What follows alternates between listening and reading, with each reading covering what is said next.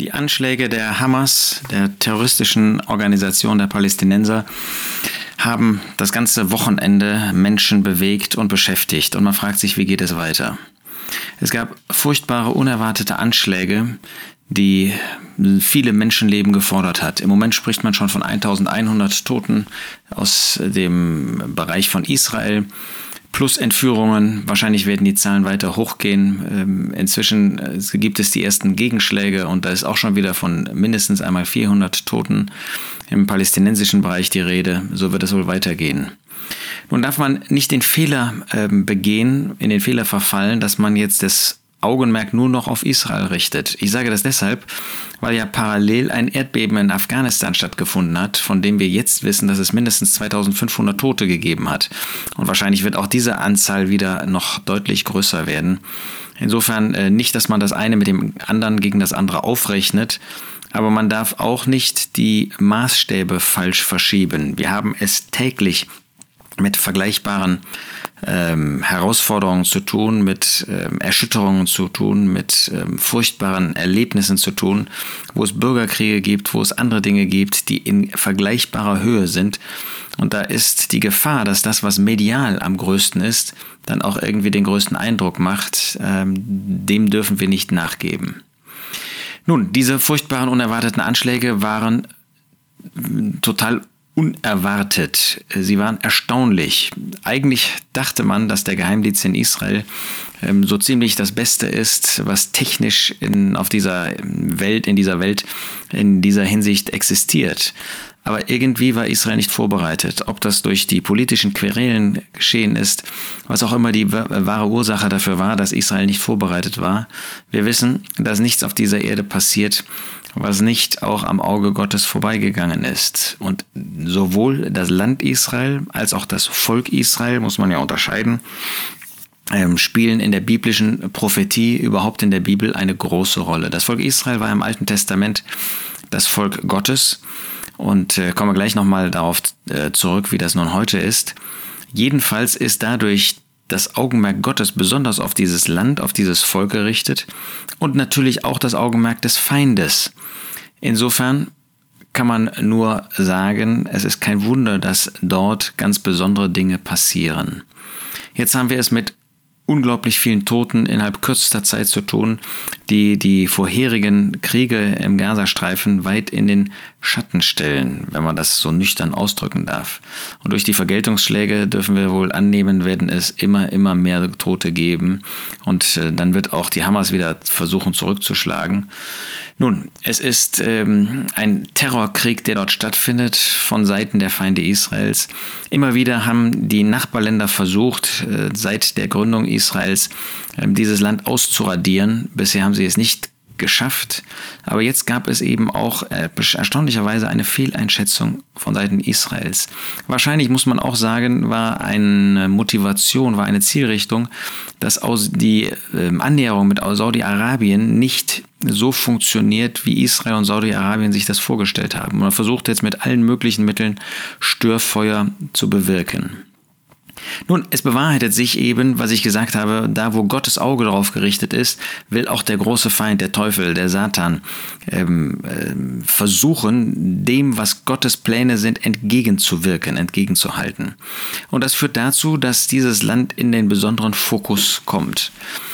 In der Prophetie, ich äh, bin jetzt in Sacharja 12, finden wir, was in diesem Land einmal stattfinden wird. Da heißt es in Sacharja 12, Vers 1, er spricht der Herr, Yahweh, der den Himmel ausspannt und die Erde gegründet und des Menschen Geist in seinem Innern bildet, also der Schöpfer. Siehe, ich mache Jerusalem zu einer Taumelschale für alle Völker ringsum. Und auch über Juda wird er kommen bei der Belagerung von Jerusalem. Das heißt, wir haben es hier damit zu tun, dass in diesem Land furchtbare Dinge stattfinden werden das ist noch zukünftig. Wir dürfen also nicht in, die, ähm, in den Fehler verfallen, dass wir meinen, das ist jetzt schon die Erfüllung dieser Prophetie. Die alttestamentliche Prophetie, das wird manchmal auch von prominenten Rednern falsch ähm, ge gesagt, die erfüllt sich heute nicht. Auch dass es den Staat Israel gibt, das ist maximal eine Vorerfüllung dessen, was einmal stattfinden wird, wovon der Prophet Hesekiel berichtet. Aber das wird einmal so sein. Das wird eine Taumelschale sein. Das heißt, sowohl für Israel als auch für die Völker wird es mit ähm, unglaublich unglaublich vielen Verlusten, mit unglaublich viel Schaden verbunden sein. Was das Volk selbst betrifft, sagt der Geist Gottes in einer Vision, Sacharja 2, Vers 12, denn so spricht der Herr der Heerscharen, nach der Herrlichkeit hat er mich zu den Nationen gesandt, die euch geplündert haben, denn wer euch antastet, tastet seinen Augapfel an. Das heißt, für Gott, das Augapfel ist ja etwas ganz besonders Empfindsames, etwas ganz besonders Wertvolles für den Menschen. Für Gott ist ähm, das, was wir hier vor uns haben, das Land Israel, mit einer ganz, ganz besonderen Bedeutung verbunden. Nun muss man natürlich bedenken, ähm, was Israel heute für einen Zustand hat. Ähm, in ähm, Sacharja 1 finden wir, nein, in ähm, Hosea 1, Entschuldigung, finden wir, dass der Prophet dort sagen muss, im Blick auf das Volk Israel, ähm, dass dieses Volk einen neuen Zustand bekommen würde, damals als Hosea geweissagt hat, nämlich in den Tagen Osias, Jotams, Ahas, Jeskias, der Könige von Juda und in den Tagen Jerobiams, des Sohnes Joas, des Königs von Israel. Also in der damaligen Zeit hat Gott vorhergesagt, was mit Israel passieren würde. Und das lesen wir in Sacharja 1, Vers 9. Und er sprach im Blick auf ein Kind, das geboren wurde, ähm, von der Frau von Hosea, wir wissen, dass das eine Prostituierte geworden ist, gib ihm den Namen Loami, denn ihr seid nicht mein Volk und ich will nicht euer sein. Loami heißt das nicht mein Volk. Und Gott würde aus diesem Volk ein nicht sein Volk machen und das ist gekommen, als Nebukadnezar die Herrschaft in Babel hatte und dann das babylonische Reich zu einem Weltreich machte, da wurde Israel entthront als, dieses, als dieser Herrschaftsbereich, der zum Segen auch für die Völker sein würde, der ein Herrschaftsbereich war, in dem Gott sich selbst verherrlichte, ja in dem er wohnte. Und das ist zu einem Lo-Ami, nicht mein Volk geworden. Und das ist bis heute der Fall. Lo-Ami wird erst wieder Ami, mein Volk werden, wenn der Jesus zu dem Beginn des tausendjährigen Reiches auf diese Erde zurückkommen wird und seine Herrschaft antreten wird. Dann und erst dann wird es wieder Ami, sein Volk sein. Deshalb auch schon bei dem ersten Kind von Hosea. Und der Herr sprach zu ihm, gib ihm den Namen Israel, denn noch eine kurze Zeit, so werde ich die Blutschuld von Israel am Haus Jehus heimsuchen und dem Königtum des Hauses Israel ein Ende machen. Israel heißt, Gott sät oder zerstreut. Und dass diese Blutschuld, die über Israel gekommen ist, weil sie ihren eigenen Messias verworfen haben. Nun, hier ist das schon vorher, weil sie sich von Gott abgewendet haben. Aber jetzt in den Jahrhunderten, weil sie ihren eigenen Messias getötet haben, ermordet haben, ans Kreuz gebracht haben. Das ist ihr Teil. Und bei dem zweiten Kind von Hosea, Vers 1, ähm, Hosea 1, Vers 6, und sie wurde wieder schwanger und gebar eine Tochter und er sprach zu ihm, Gott sprach zu ihm, gib ihr den Namen Lo Ruchama, das ist nicht Begnadigte, nicht Erbarmen, denn ich werde mich fortan nicht mehr über das Haus Israel erbarmen, dass ich ihnen irgendwie vergebe. Das ist der Zustand heute. Es ist also nicht das Volk Gottes heute. Es ist nicht das Land Israel, ist nicht das Land des Volkes Gottes heute. Also dieser ganze Zionismus, den wir heute erleben, ist völlig verfrüht. Der hat nichts mit dem zu tun, was Gottes Wort uns zeigt. Israel ist aktuell nicht Gottes Volk. Und doch, weil es Gottes Volk wieder werden wird, weil es Gottes Volk war, wissen wir, dass Gott auch da äh, nicht nur hinter allem steht, wie er das auf der ganzen Erde ist, sondern in ganz besonderer Weise ein Auge auf sein Volk richtet. Nun, das ist die Prophetie des Alten Testamentes und wo dieser Zustand bezeichnet wird. Jetzt sind wir in der Gegenwart und da müssen wir sagen, was in der Politik passiert, ähm, das hat für uns als Christen keine insofern besondere Bedeutung, als wir dem eine besondere Bedeutung beimessen müssten. Nein, die Politik ist, wie sie ist. Sie ist korrupt. Ähm, sie ist in vielerlei Hinsicht, ähm, ist sie durch Machtüberlegungen letztlich beeinflusst. Das heißt, ähm, sowohl was Israel tut, ist nicht das, was es als Volk Gottes tut, als Volk Israel, Israeliten tut, sondern weil es eine Machtsphäre in dieser Welt ist, genauso wie Amerika, wie China, wie Deutschland, wie die EU und so weiter. Das heißt, wir brauchen nicht zu meinen, äh, dass das jetzt irgendeine geistliche Bedeutung hat, was Netanyahu oder was andere da tun. Das ist Politik, menschliche Politik. Einerseits wissen wir, dass die Autoritäten, die Regierungen von Gott eingesetzt sind. Andererseits sehen wir, dass sie Teil dieser Welt, dieses Weltsystems unter der Herrschaft des Teufels sind und genauso verhalten sie sich auch.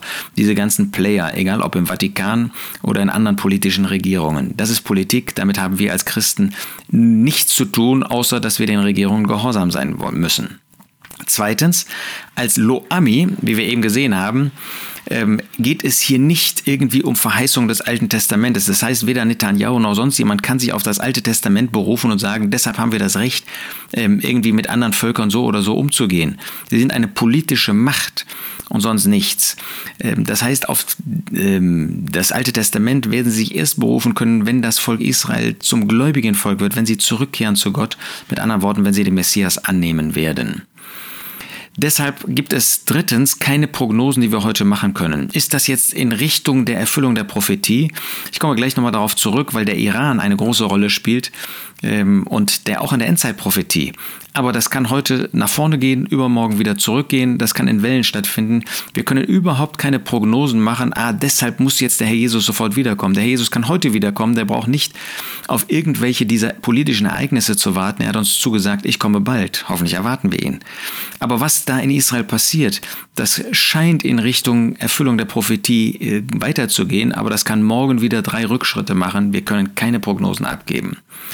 Das heißt auch viertens, die sogenannten messianischen Juden, ähm, die ja ganz besonders so Wert auf das Alte Testament legen, sie sind eigentlich in einer falschen Zeit. Sie sind ähm, in eine falsche Richtung unterwegs. Heute gibt es nur die Versammlung Gottes ähm, und jemand, der zu der Versammlung Gottes gehören äh, gehört, der hat an den Herrn Jesus als Retter geglaubt.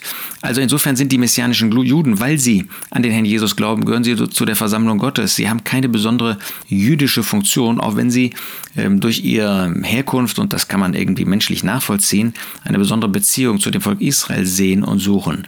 Aber an sich haben sie äh, gehören sie zu der Versammlung Gottes. Und die Versammlung Gottes hat mit dem Land Israel an sich nichts Besonderes zu tun. Das wird sich in der Zukunft ändern, gar keine Frage.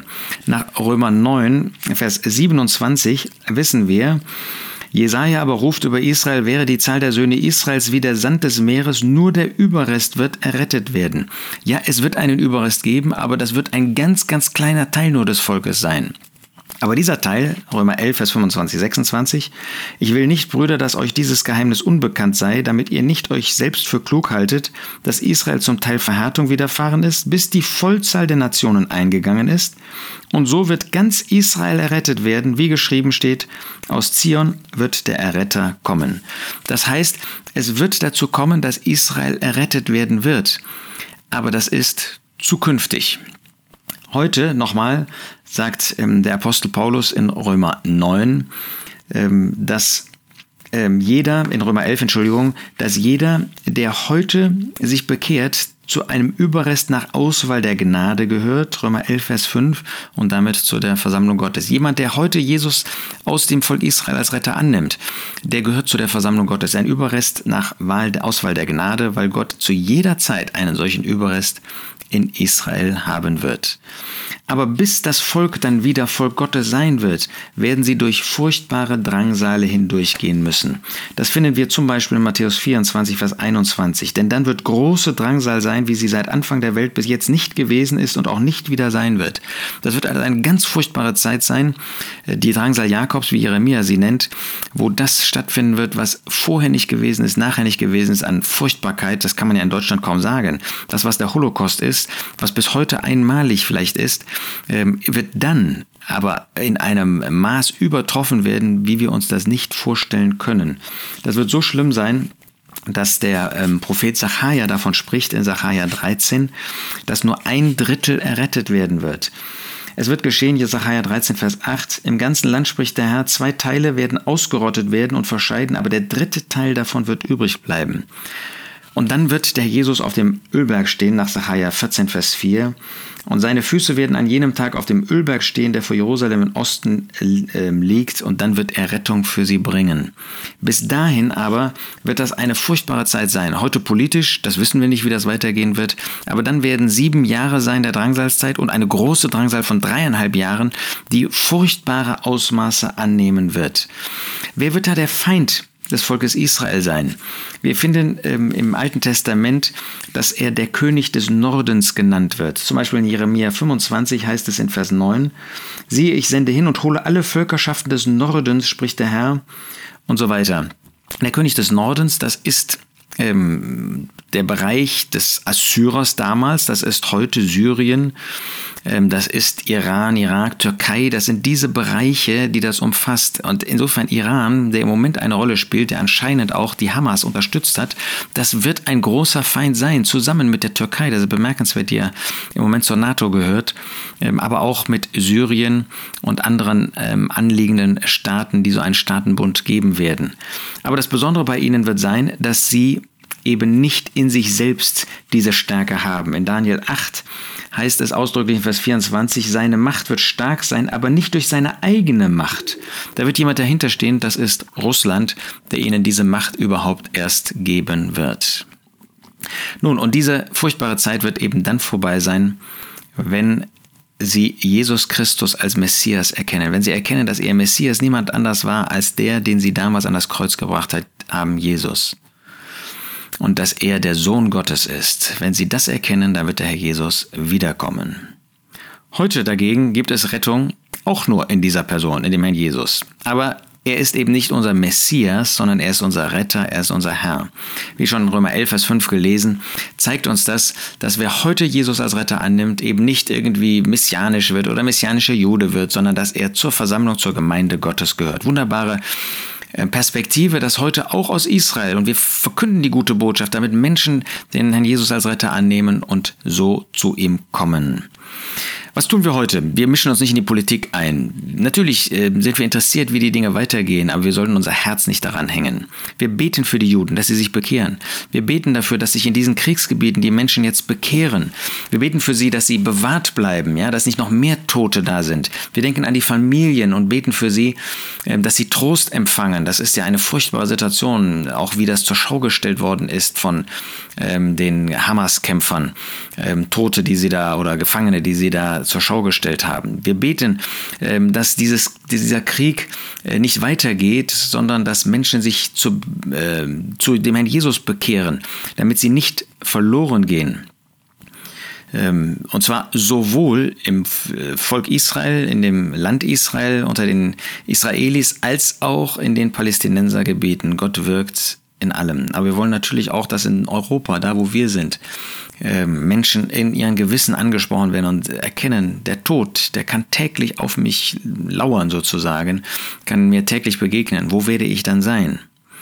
Und wir sehen natürlich auch, wir bekommen ein neues Bewusstsein, was das Merkmal dieser Welt und der Menschen ist. Gewalt, wie in 1. Mose 6, Vers 11, die Menschen waren geprägt von Verdorbenheit und von Gewalttat. Das ist bis heute der Fall. Wir brauchen uns nicht zu wundern, dass diese Gewalttaten zunehmen ähm, in dieser Zeit, ähm, weil die Macht des Bösen, die, das Geheimnis der Gesetzlosigkeit immer weiter wirksam wird. Welche sollten wir dann sein? Wir sollten für den Herrn leben, wir sollten für den Herrn zeugen, wir sollten den Herrn verherrlichen in unserem Leben, wir sollten in unserem persönlichen Leben äh, dem Herrn einen solchen Wohnplatz in unseren äh, Körpern geben, der Geist Gottes, der in uns wohnt, dass wir ihn verherrlichen, dass wir für ihn leben und dass wir nichts tun, was ihn verunehrt. Und zugleich Zeugen sein in dieser Welt, dass Menschen gerettet werden.